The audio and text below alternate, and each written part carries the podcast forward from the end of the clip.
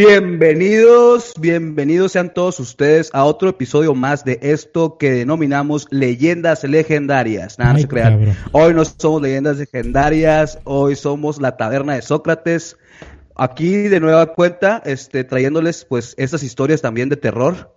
Nada, es cierto. Vamos a platicar un poquito de los acontecimientos este, pues en nuestro país, en nuestro estado, en nuestro municipio, también somos muy locales, acuérdense, consume local.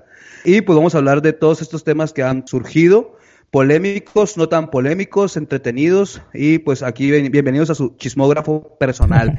Panchito, ¿cómo estás? ¿Qué tal Manuel? Muy bien, muchas gracias. como siempre muy contento de estar aquí una vez más en la taberna de Sócrates contigo y con todas las personas que nos hacen el favor de escucharnos. Seguimos grabando Manuel desde nuestras casas.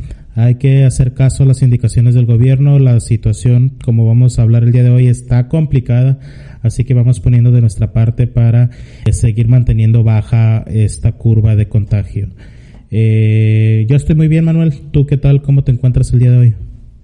Oye, no, pues fascinado, este, tenemos un clima muy bonito, eh, pues lástima que todavía también aquí está, es donde nos encontramos en un predicamento en Mexicali, para aquellos que no sepan, aquí es la ciudad, la ciudad capital de las alergias, entonces ahorita con la contingencia, pues ya no sabes si es gripa, es este coronavirus o, o es una pequeña alergia estacionaria, ¿no? Este, pero todo muy bien, Pachito, Pachito, pues cuéntame, ¿tú cómo andas? Qué bien, Manuel. Eh, yo también, fíjate, ando en las mismas. Está particularmente mala la situación, ¿no? Porque te levantas con tantito ardor de garganta y, ay, güey, ¿qué está pasando?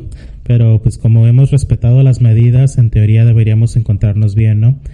Eh, Manuel, cuando comenzamos la idea de la taberna de Sócrates, platicábamos que queríamos hablar de los hechos que van construyendo la historia de aquellas cosas que día a día ocurren y que van conformando eso, justamente la historia contemporánea de nuestro país, del mundo y como comentas de nuestro municipio incluso. Y estamos, Manuel, justo en una época que parece diseñada para eso. Justo esta semana pasaron varias cosas que definitivamente van a pasar a formar parte de la historia contemporánea. Entre ellas, este desbarajuste que hubo a nivel internacional con el tema del petróleo, que lo hemos venido arrastrando, no sé si te acuerdas, desde el primer episodio de Taberna de Sócrates ya platicábamos del tema del petróleo, pues esta semana estuvo en el ojo del huracán eh, esa temática debido a la serie de reuniones que sostuvo el OPEC OPEC Plus y el G20 también por separado para buscar revertir eh, la situación del mercado del petróleo que se encuentra con, se encontraba en ese momento con un precio este muy cercano hacia abajo a los 10 dólares lo cual ponía en jaque a las economías que sobreviven a raíz de la producción y la exportación petrolera.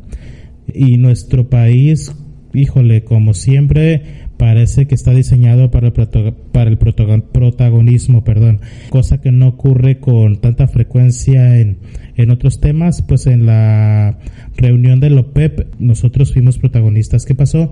Pues la secretaria de Energía, Rocío Nale, fue blanco, digamos, de las críticas y también por ahí de los elogios por haber mantenido una postura, llamémosle cerrada o eh, respetuosa, digamos, o eso dice al menos la facción política a la que corresponde esta funcionaria, de, de respeto a la soberanía nacional y defendió la postura mexicana de no sumarse a un pacto, Manuel, petrolero o un pacto entre los productores petroleros más grandes del mundo que tenía como finalidad reducir la producción de barriles de petróleo, la extracción, con la finalidad de que la oferta disminuya y así el precio del petróleo suba. Híjole, era sumamente necesario. Yo creo que en algún momento se tenían que tomar medidas. Recordarás que todo esto proviene de aquella de aquel desacuerdo entre Rusia y Arabia Saudita cuando ambos comenzaron a subir su producción y a reducir de esta manera el precio del petróleo a nivel internacional pues ahora a raíz de la contingencia que enfrentamos por el COVID-19, hubo la necesidad de hacer este pacto, esta reunión. Y por ahí casi no se logra, ¿no? No sé si seguiste a través de Twitter o de las noticias la participación mexicana. Eh, México se negó, el acuerdo consistía en que se iba a reducir el, el 23% de la producción de cada país miembro de la OPEP Plus y México le tocaba reducir 400 mil barriles de petróleo diarios de su producción. En un principio se hablaba de que México había aceptado el acuerdo, sin embargo después parece que no hubo un acuerdo en la base. Eh, por ahí la OPEP calculaba que México tenía que tomar en cuenta su producción del 2018 y a partir de ahí reducir sus 400 mil barriles, pero México sostuvo que no, que pues estamos en un proceso de reforzamiento de la producción a nivel nacional y por lo tanto era necesario que tomáramos como línea base una producción mayor. Fue un conflicto, fue un debate muy fuerte por ahí. Estuvimos a punto de echar a perder ese acuerdo, por suerte o por negociaciones de Andrés Manuel López Obrador o de Rocío Nale o de quien haya sido. Donald Trump. llegó por ahí el tío Sam y nos propuso el acuerdo, ¿no? De ellos se van a hacer cargo de reducir. a ver, aquí está bien confuso el tema, pero ahorita lo platicamos si quieres. Pero en teoría, eh, Estados Unidos va a reducir en 300 mil barriles diarios su producción de petróleo con la finalidad de que México pueda cumplir el acuerdo con una reducción de solo 100 mil barriles de petróleo diarios, de petróleo diarios, perdón. Con esto se estaría cumpliendo, se estaría logrando el objetivo, se anunció con bombo y platillo y no es para menos. Si no se hubiera logrado este acuerdo, el día de hoy podríamos estar hablando de que el petróleo estuviera por debajo de los 10 dólares el barril, lo cual sería desastroso para países como México. Qué bueno que no es así. El gobierno se marcó un triunfo diplomático, como lo dicen por ahí los medios. Ahora lo interesante va a ser ver qué pasa con esta eh, generosidad repentina de Donald Trump, a ver cómo nos las quiere cobrar más adelante, que ya lo dijo por ahí en una conferencia de, de prensa que vamos a pagar tarde o temprano cuando estemos con él en condiciones. Oye, Panchito, pues es que está bien interesante esta novela internacional, ¿no? Esta pareciera sacada de Televisa, eh, porque, y lo digo porque yo creo que una de las cosas que estuvieron muy interesantes en Twitter fue la manera en que resaltaron, eh, pues la forma, ¿no? Abrupta en la que, para aquellos que no sepan, pues, eh, pues la representante de México en la cuestión energética en esta mesa, en la OPEC, este, pues lo que hizo fue pararse, eh, bueno, más bien, este, estaban en una videoconferencia, entonces prácticamente lo que hizo fue salirse de la videoconferencia, de la videollamada, este, y pues de una manera pareciera hasta una rabieta, ¿no? Eso es lo que criticaron muchos. Yo creo que esto sería un poquito lo más observable, ¿no? Eh, la manera en que, la forma en la que se dio esto, pues vi como una, este, simple rabieta adolescente, este, pero pues también digo, al final de cuentas, de las cosas que se tienen que resaltar y cosas buenas, pues es esto, ¿no? Que se logró un acuerdo. Eh, como bien lo dices, pues a mí me queda mucho la duda de cuál va a ser el efecto posterior, ¿no? O sea, para México, en la cuestión económica, eh, lo digo porque si es así, eh, pues prácticamente es como un crédito, este, pues en especie con Estados Unidos, ¿no? Es como si estuviéramos endeudando a México, prácticamente, ¿no? Eso es lo que yo entiendo. ¿Y qué, cuál es el tema? Que si no hubiéramos llegado a esta negociación, pues no sé qué, ahí, ahí me vas a poder ayudar, Panchito. No sé qué efectos hubiera tenido, pues que México hubiera salido de la OPEC. O sea, imagínate que México saliera de esta organización de países productores de petróleo. Este, pues tú qué crees o qué es lo que tú crees que pudiera haber pasado? A ver, los escenarios de riesgo eran varios. A ver, hay que vale la pena señalar que México no es miembro de la OPEP. México fue un agregado, un invitado más a este grupo que se le llamó OPEP Plus por esta ocasión, porque se reunieron miembros de la OPEP más otros países productores de petróleo a menor escala, pero que por supuesto también influyen con el desarrollo del mercado y especialmente en los precios eh, en relación a oferta-demanda. ¿Qué hubiera pasado? Híjole, yo todavía no diría hubiera, ¿eh? Los árabes no se quedaron contentos con el hecho de que México no cumpliera su parte del trato. De hecho, Andrés Manuel López Obrador salió por ahí en una de sus mañaneras a decir que ya había un acuerdo cuando no era cierto. El acuerdo se alcanzó hasta tres días después, eh, cuando Arabia Saudita y Rusia por fin aceptaron la propuesta de que Estados Unidos según ellos, cumplieran con ese recorte de 300 mil barriles. Y por ahí se habla todavía de que México para el mes de mayo estaría saliendo de la OPEP Plus. Consecuencias negativas que podría, que pudo haber habido y que todavía podría haber si los árabes se ponen ahí pesados pues sería que eh, Arabia Saudita intenta inmiscuirse en el mercado mexicano, no vendiendo al interior. A ver, México no importa petróleo de Arabia Saudita, pero lo que puede hacer Arabia Saudita es ofrecer a los compradores del petróleo mexicano pues petróleo de mejor calidad y más barato, con lo cual se llama guerra guerra comercial, ¿no? Claro, definitivamente estamos hablando de una guerra comercial y de una guerra de precios. Eh, esto también hubiera sucedido si no se hubiera llegado el acuerdo, ¿eh? Por ahí Arabia Saudita se mantuvo hasta el último momento en que el acuerdo era condicionado a que México aceptara y si no aceptaba no había acuerdo. Hasta el último momento la opción fue esa y era un riesgo latente porque el dólar, digo, perdón, el petróleo iba a bajar definitivamente más. Yo celebro que se haya alcanzado un acuerdo. De hecho, creo que le pasó al gobierno mexicano lo mejor que le podía pasar porque era altamente improbable que ese tipo de acuerdo se aceptara. Por ahí pues respetara la negociación. Ahora sí que digamos que hay que creer que ellos saben lo que hacen porque le salió lo que hablabas de cómo se manejó, de que se levantó de la mesa y dejó de negociar, pues es algo menor si quieres verlo así, porque no es más que el ridículo diplomático, digamos. Pero a final de cuentas, pues se logró el acuerdo, se logró el consenso. También hay que señalar que es importante que no les quedaba de otra, ¿eh? O sea, ellos necesitaban también el acuerdo. Estados Unidos era uno de los países más interesados en que se llegara el acuerdo y básicamente fue un, a ver México, si tú no quieres cumplirles a la OPEP, yo voy a pagar tu parte, pero me vas a cumplir a mí también. Tú me vas a pagar más adelante. Entonces realmente no es que nos hayamos salido con la nuestra por completo. Ahí tenemos una deuda de 300 mil barriles diarios de petróleo con Estados Unidos que de alguna u otra forma nos van a cobrar más adelante. Creo yo que en este momento de contingencia y en este momento en que las políticas interiores de Andrés Manuel López Obrador se verían afectadas tremendamente por la falta de acuerdo, pues al gobierno mexicano le salió. Eh, nos pasó lo mejor que nos podría pasar, más allá de que esto se derribe puedes pensarlo así o no, de berrinches este, en la política interna, porque también el riesgo de aceptar el acuerdo. A ver, si a todos nos beneficiaba reducir la, producción de petróleo, ¿por qué México no quería? Pues México no quería porque la política de Andrés Manuel López Obrador se basa en la promesa de que va a fortalecer Pemex y de que vamos a producir más petróleo. Entonces, si México aceptaba el convenio con la OPEP, nos íbamos a ver obligados a reducir la producción aún más, a reducirla y pues ya la promesa la más grande de Andrés Manuel López Obrador se iría por la borda porque no había manera de cumplir y no habría manera de sostener la viabilidad tampoco de las refinerías, especialmente de dos bocas.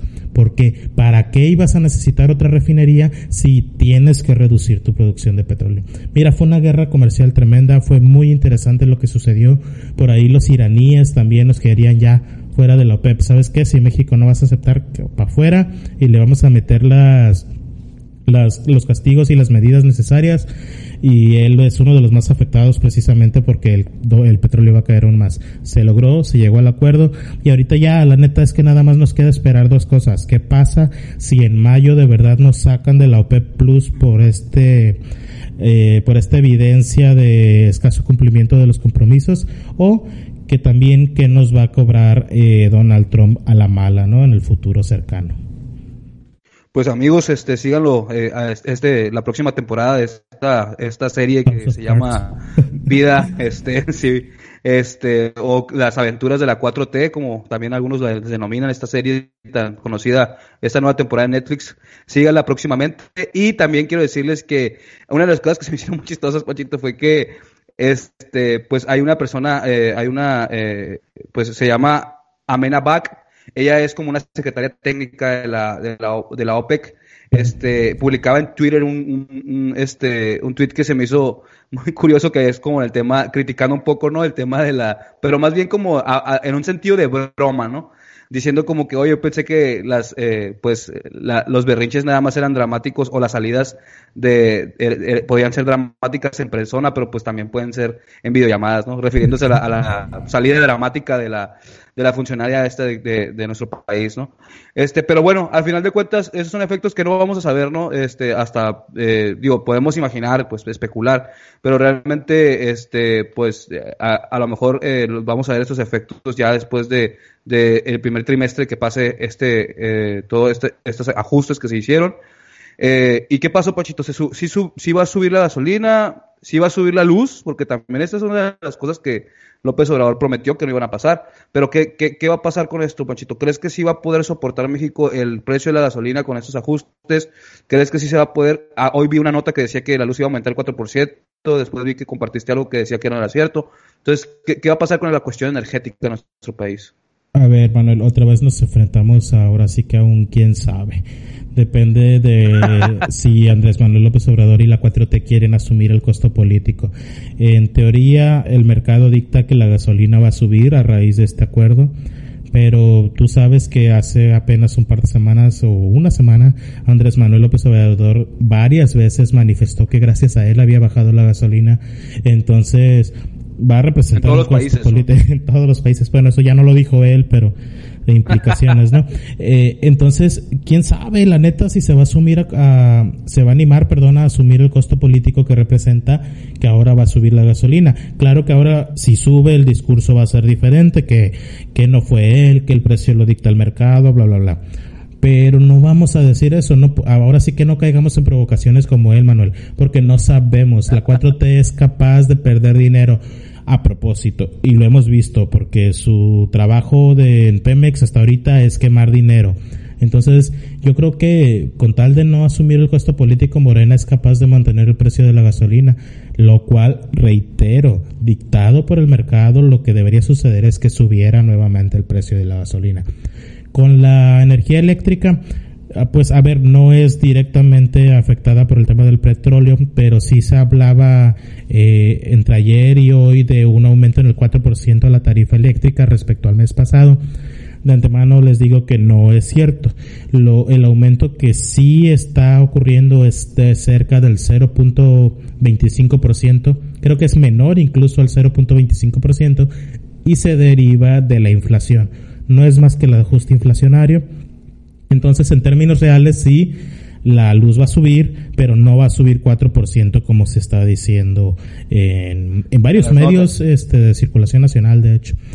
Entonces, híjole, a ver qué pasa, Manuel, porque en este momento es una guerra es una guerra literal lo que está sucediendo.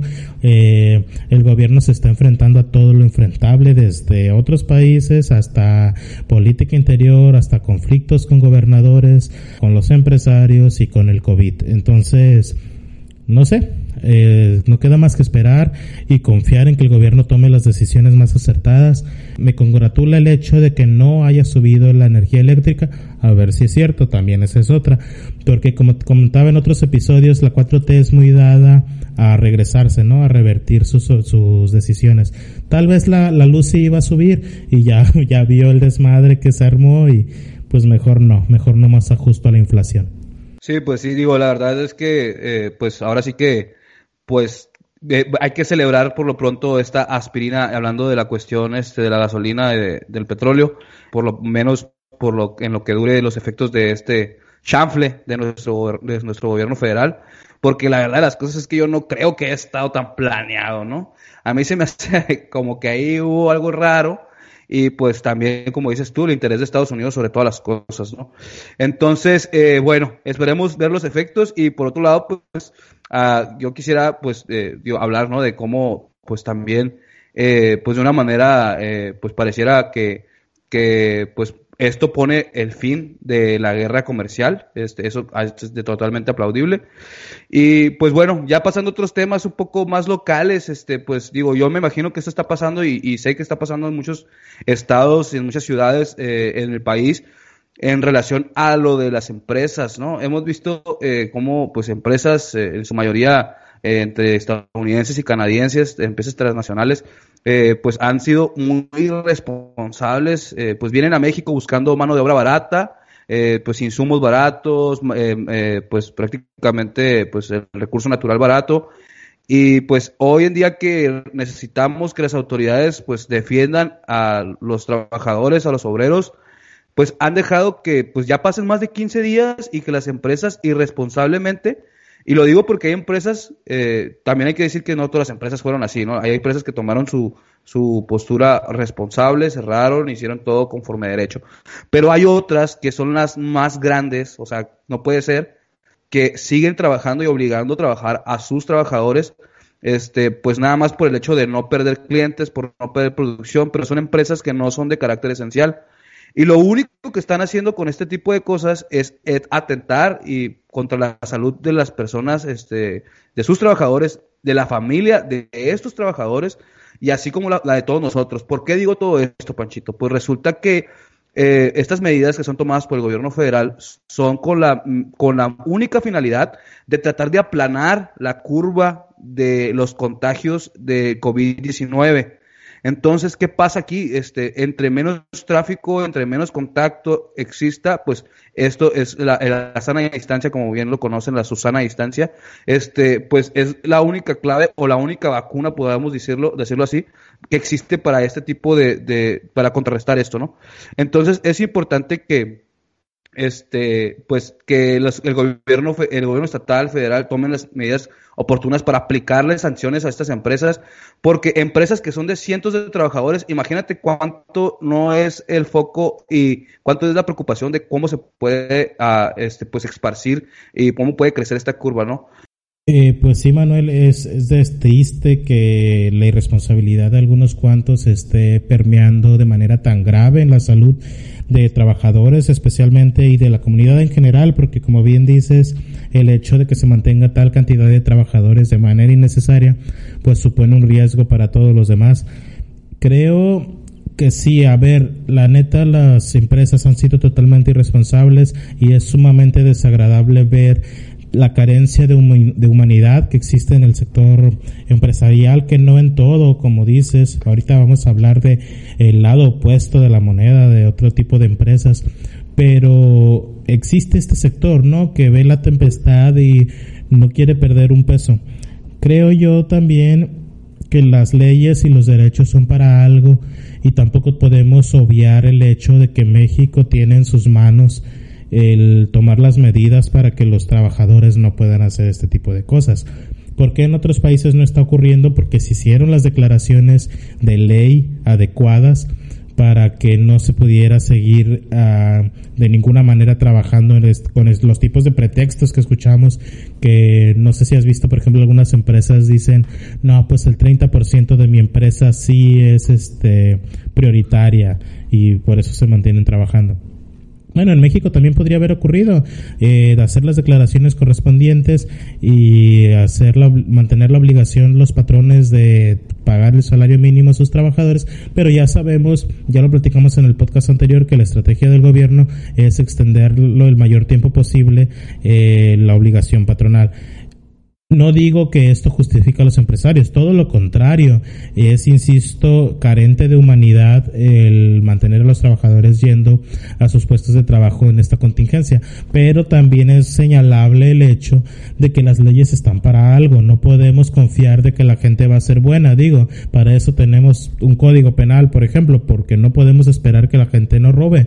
No podemos esperar que la gente no mate. Por más de que sea el ideal, las leyes están para algo. Sí, no, claro, digo, la verdad es que se me hace muy inhumano esta parte y digo, eh, incluso Pachito, hubo empresas en las que reportaron, había una empresa en especial, no voy a decir su nombre, pero hay una empresa en especial que sus trabajadores, ellos eh, importan el material con el que trabajan de China.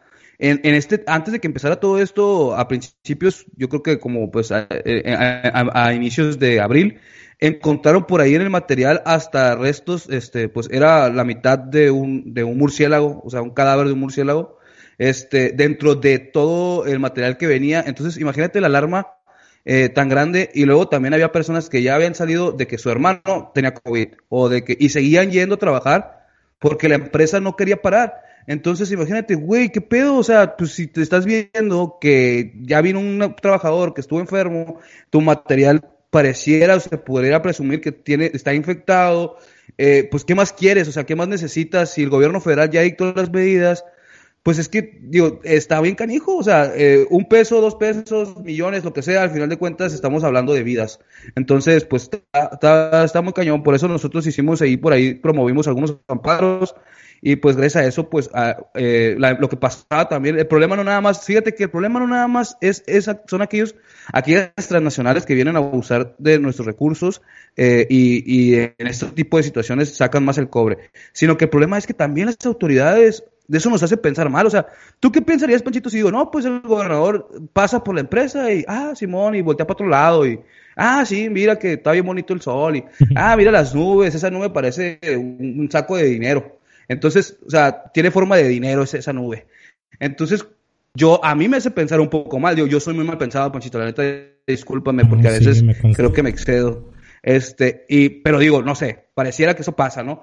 Pero entonces, como las autoridades estaban haciendo los que no veían, nosotros dijimos, no, a ver, juez federal, ve y ordénale a esta autoridad que vaya y cierre, o vaya y inspeccione, o vaya y obligue a tomar las medidas pertinentes, en caso de que la empresa sea esencial.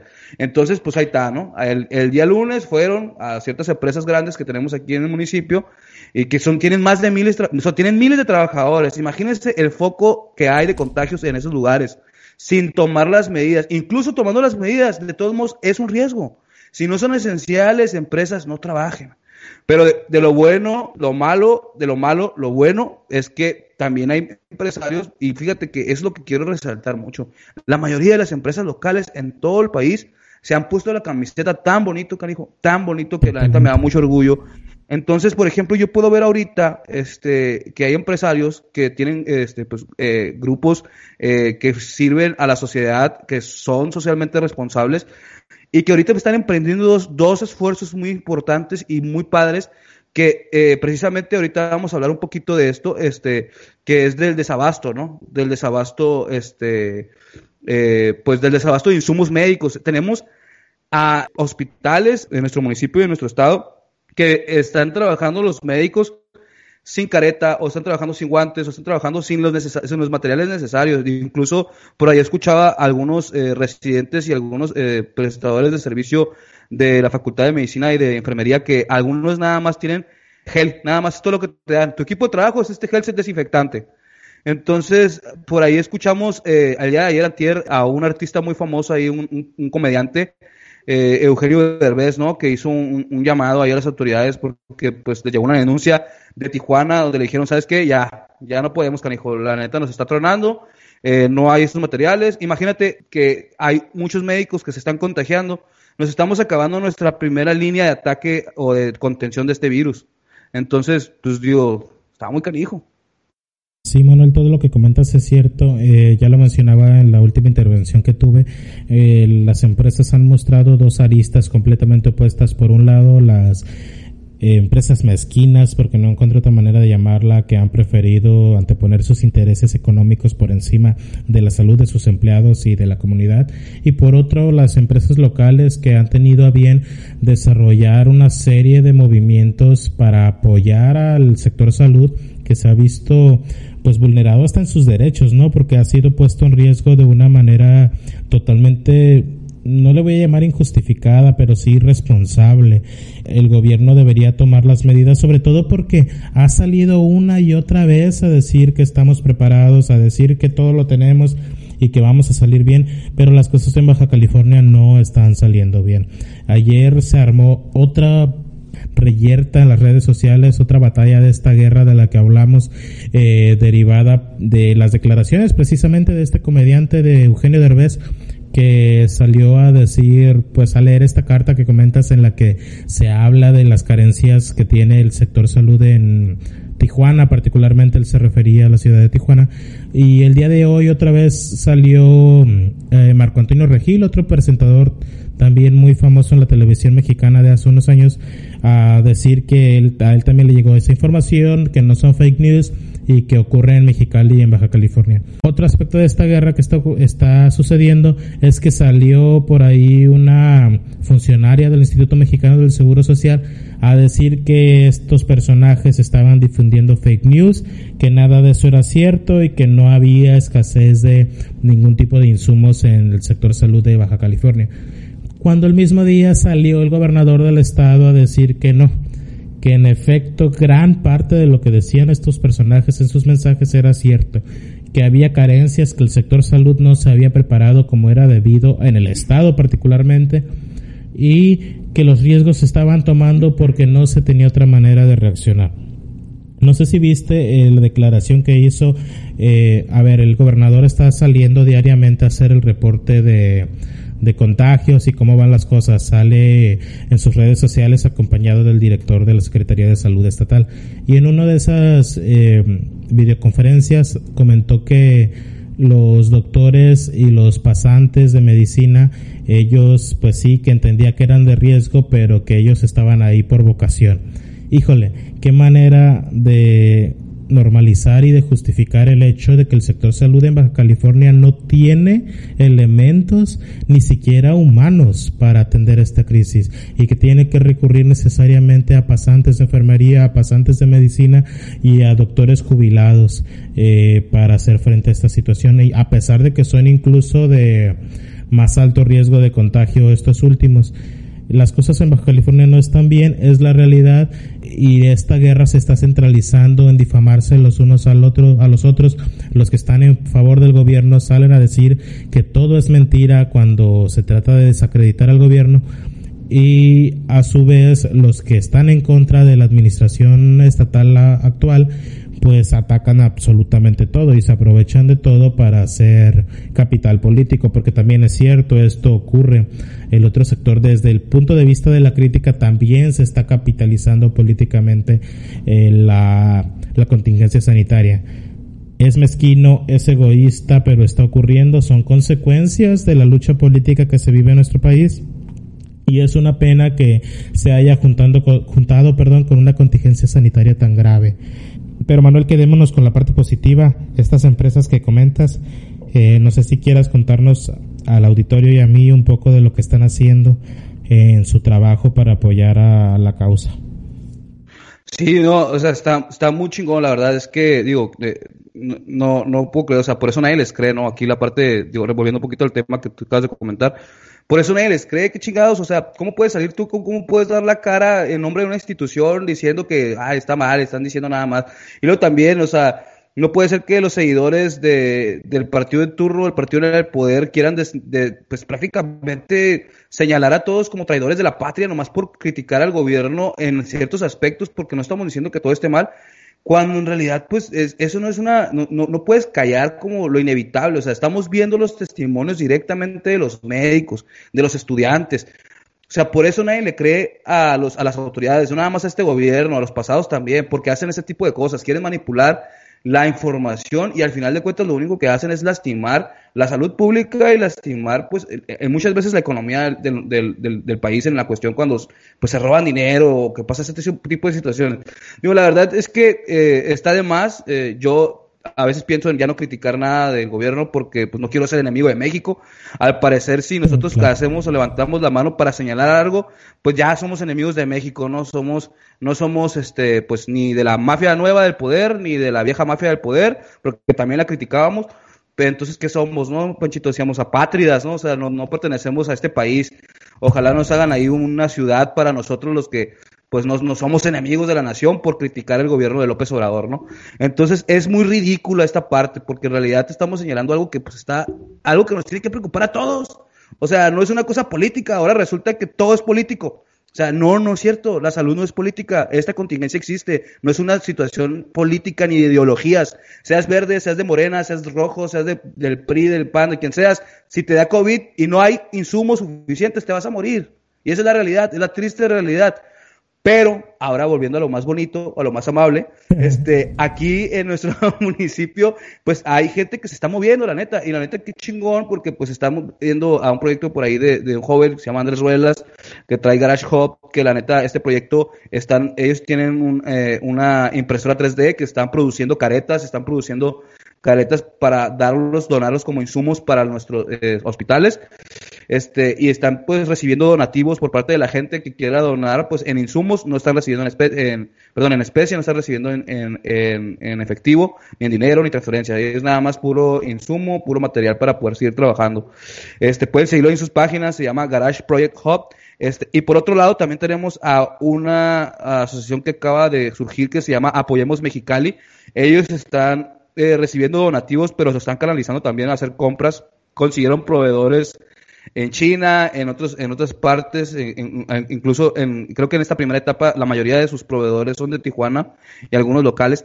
y están eh, consiguiendo estos proveedores para comprar a un precio accesible todos los insumos, ¿no? Mascarillas, guantes, todo para donar al sector médico. Y ahorita, en una segunda fase, parece que también se va a hacer para donarlo a esos insumos a, pues a los, a, los agentes policiales, a los cuerpos policíacos municipales que andan en operativo, ¿no? Entonces, pues está muy chingón esto, gente, pues, síganos ahí, apoyemos Mexicali en Facebook, en Instagram, al Garage Parade Hub también, super Andrés, super movido siempre, muy chingón, la raza esta también, pues digo, está apoyado también por todos somos Mexicali, eh, por ahí Guillermo Galván, mucha gente que también, pues nosotros por ahí, pues con las personas de Baja California, andamos con muchas personas y muchas, mucha actividad, pues en pro de, pues ayudar a nuestros héroes, ¿no? La neta, nuestros héroes no necesitan, si estás escuchando este podcast, ojalá que sí, este, pues sigue estas páginas y hay que tratar de apoyar un poquito con un granito de arena, ¿no? Eh, y pues Pachito, pues hablando de las, los operativos policiales, pues fíjate que pues pareciera que estamos en estado de guerra en nuestro municipio, en nuestro estado. Eh, pues ya ves, ¿qué nos puedes decir, Pachito, de las eh, medidas que estamos tomando, de estas medidas de guerra en tiempos de COVID? medidas de guerra. Suena un poco exagerado, ¿verdad? Cuando lo decimos así, pero la realidad es que tenemos que contemplar no solo lo que ya está sucediendo, sino las posibilidades de algo mayor. Eh, en México no se están respetando las normas recomendadas por las autoridades sanitarias la más básica de la sana distancia, ok, el saludo de, de Black Panther, este, de codo, de hombro, de como sea, X no se está respetando, estamos saliendo, es triste ver en las redes sociales que hay fiestas, que hay carreras clandestinas, que hay hasta ferias, me ha tocado ver, sí, híjole, es, es un relajo, entonces, a ver, Derechos humanos nos indica que no se debería restringir de manera ah, injustificada el libre tránsito, por ejemplo. Sin embargo, ya hablábamos en el episodio pasado de que creo que es sumamente necesario que si la población no está tomando su responsabilidad, se tomen este tipo de medidas. El día de hoy nuestra alcaldesa hablaba de imponer una multa incluso a quienes no respeten las medidas sanitarias. Creo que tú mismo eres el que me contó sobre esta noticia. Se hablaba alrededor de 17 mil pesos algo así. 17 mil 17 mil dólares. 17 mil dólares a aquellos que incumplen las medidas sanitarias. Las autoridades municipales han colocado puestos de control en diversos puntos de la ciudad y pues de esta manera se está restringiendo de alguna manera la circulación injustificada a través de la ciudad.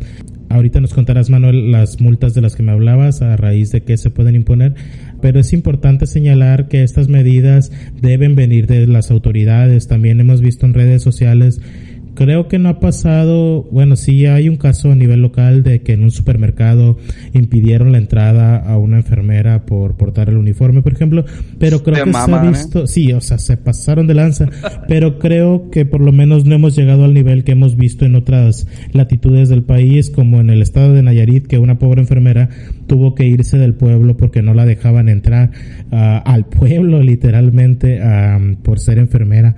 O sea, creo que estamos tomándonos medidas como ciudadanos que no nos corresponden cuando hay medidas que sí debemos tomar, cuando el distanciamiento social lo podemos tomar en nuestras manos, cuando podemos precisamente dejar de salir a las calles, de aglomerarlos en este tipo de situaciones y lo que sí debemos hacer no lo hacemos. Entonces, dejemos que las autoridades tomen las medidas correspondientes, las que sean necesarias y eso sí, observemos estas medidas para que no se nos quieran pasar de lanza porque esto también se puede llevar a extralimitarse en ciertos aspectos que por suerte al día de hoy yo no he visto ningún caso en ningún punto del país en que la autoridad se esté extralimitando, así que yo confío en que el gobierno a todos los niveles va a tomar la postura que corresponde a una contingencia sanitaria y actuar conforme a los lineamientos reales. Sí, no, o sea, se mama, la neta, eh, digo también, o sea, como dices tú, no hemos llegado al punto de, como en otros, en otros, en otros países, eh, digo, perdón, en otras partes del, del país, pero, por ejemplo, los de Monterrey, güey, ¿qué pedo? Que quemaron un, un hospital que estaba destinado para COVID, que porque estaba infectado y que no sé qué. O sea, qué rollo con ese pedo. Pero bueno, en otros, eh, en, en, este tema, pues específicamente, pues ahorita estas medidas, la neta, son muy necesarias, pero porque hemos sido bien pendejos. O sea, la neta, pudiéramos estar en nuestras casas. Obviamente, no estamos diciendo que no salgas a trabajar si tienes que salir a trabajar, de algo hay que vivir. Pero si no tienes que salir, como ya veníamos diciendo, o sea, si vas a salir a, a fiesta, a pistear y la chingada, aunque sea en una casa, cabrón, no, no, es, no, no es seguro, no está bien, porque no sabes qué medidas están tomando las otras personas con las que estás. Y aunque digas tú, no, pues es que eh, yo sé que fulanito toma sus medidas precautorias, de todos modos no sabes, al final de cuentas, hemos, eh, algunas personas eh, siguen saliendo, algunas personas siguen teniendo contacto con otras personas, pero entonces, si no lo están haciendo, pues yo creo que la neta, o sea, se justifica que eh, a nivel municipal por lo menos estén tomando estas medidas. Este, y dentro de las cuales, pues no puedes ir más de dos personas, no sé si ya lo redujeron, pero era, no puedes ir dos, más de dos personas en un automóvil porque también te multan. No puedes, o sea, si, y, y esta medida va más enfocada, la de los 17 mil piedrólales, va enfocada a, a aquellas personas que hacen fiestas en su casa. Entonces, para que la piensen dos veces en estar yendo a pistear a las casas de las personas o a estar yendo a una fiestecita, porque pues esa persona que está organizando, pues por ahí pues, va a recibir una multa, ¿no? Incluso van a ser presentadas al juez calificador. Entonces es muy importante que neta, neta sigan las indicaciones, o sea, no mames, en, menos se, están duplicando día por día. No puede ser que en menos de una semana ya estemos pegándole casi a los 300. O sea, y los decesos 50. O sea, la verdad es que es muy preocupante eh, esta situación. Y también dejar muy claro que no, que esto se está extendiendo y no va a parar hasta que no tomamos nuestras, nuestras, este, pues nuestras medidas. Si nosotros ahorita nos hubiéramos portado bien este mes, seguramente el siguiente ya fuera el último, pero no. Entonces, ¿qué quiere decir que se va a extender más? Entonces, pues bueno, por ahí pues ni modo. Y luego también, Pachito, ¿cómo ves? Que nos ponen medidas eh, para pues para nosotros, para poder salvaguardarnos, con la intención de ayudarnos, de que no nos vayamos a enfermar, que no nos vaya a pasar algo este, grave, y pues también para no colapsar nuestro sistema de, seguridad social. Y te ponen también, pues el gobierno te regala, te pone en cada colonia o ciertas, en ciertas colonias, pues lavamanos con desinfectante, jabón, todo para que la gente se lave las manos, la gente que anda en la calle, para poder pues también mitigar un poco esta transmisión con base al contacto. Y pues resulta que pues ya salieron los malandrines, ¿no? Los malandrines salieron y dijeron, pues bueno, aquí hay un lavamanos, no tengo jabón en mi casa, pues me lo voy a llevar, este, no, pues no tengo mangueras, no tengo esto y vamos a venderlo, ¿no?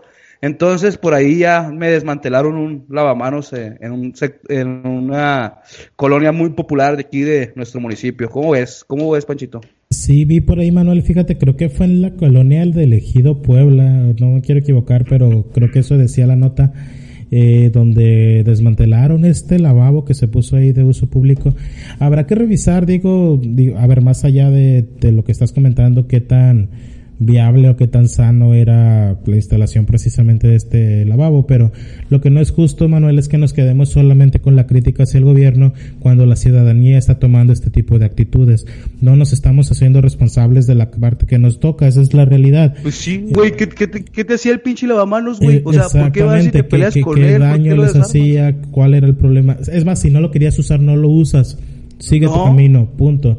Y no podemos respetar esa parte. Qué triste de veras que solamente las medidas coercitivas, solo las medidas que impliquen un castigo, son las que van a ser efectivas porque en México seguimos sin respetar las medidas de prevención. Seguimos sin entender que nos hablen bonito. Queremos, seguimos necesitando que nos hablen, pues ahora sí que con la chancla. Sí, sí, sí, a trancazos porque si no, no entendemos. Y, y, y es triste porque, híjole, ¿cómo vas a tú tratar de señalar los errores del gobierno cuando el gobierno ahora sí que está intentando hacer las cosas bien y tú no estás respondiendo como ciudadano.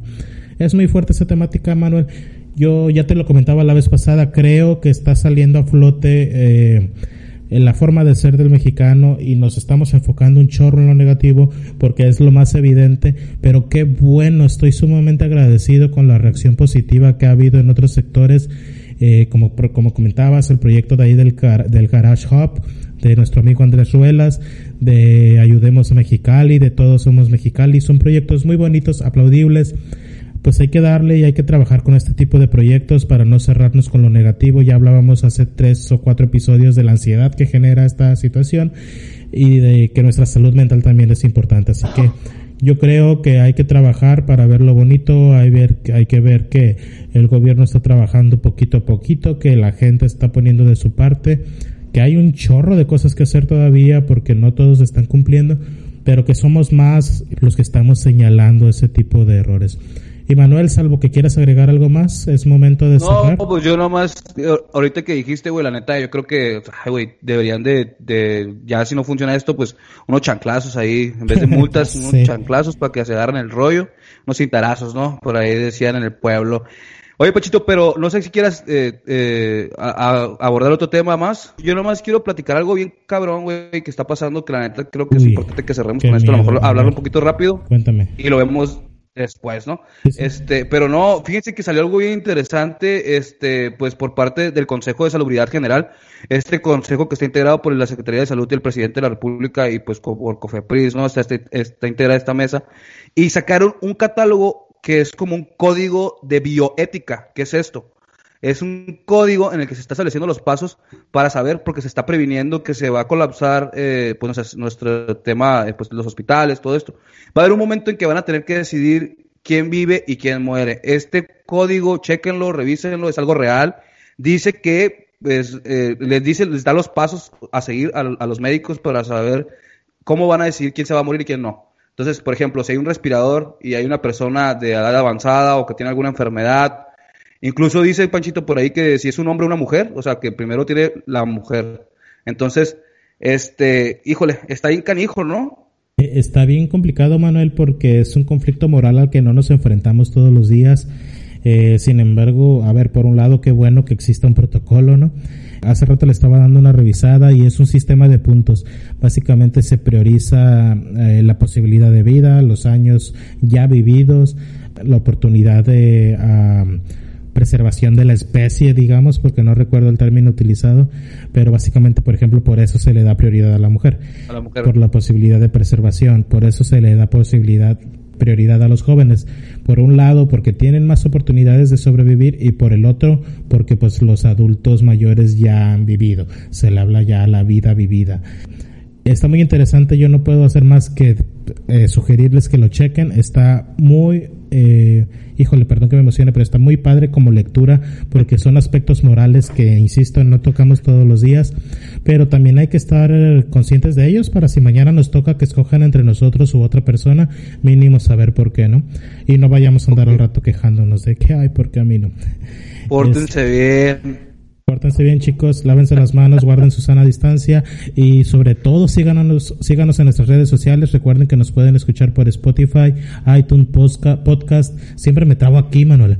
Este, también nos pueden escuchar en YouTube y en nuestra página de internet www.tabernadesocrates.com. Recuerden que estamos en YouTube, por favor, háganos el favor de seguirnos y suscribirse.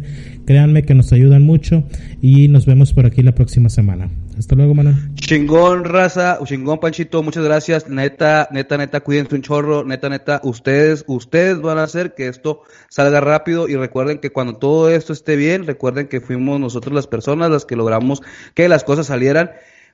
Cuídense, raza, chingón, nos vemos y nos escuchamos el próximo capítulo. Al rayo.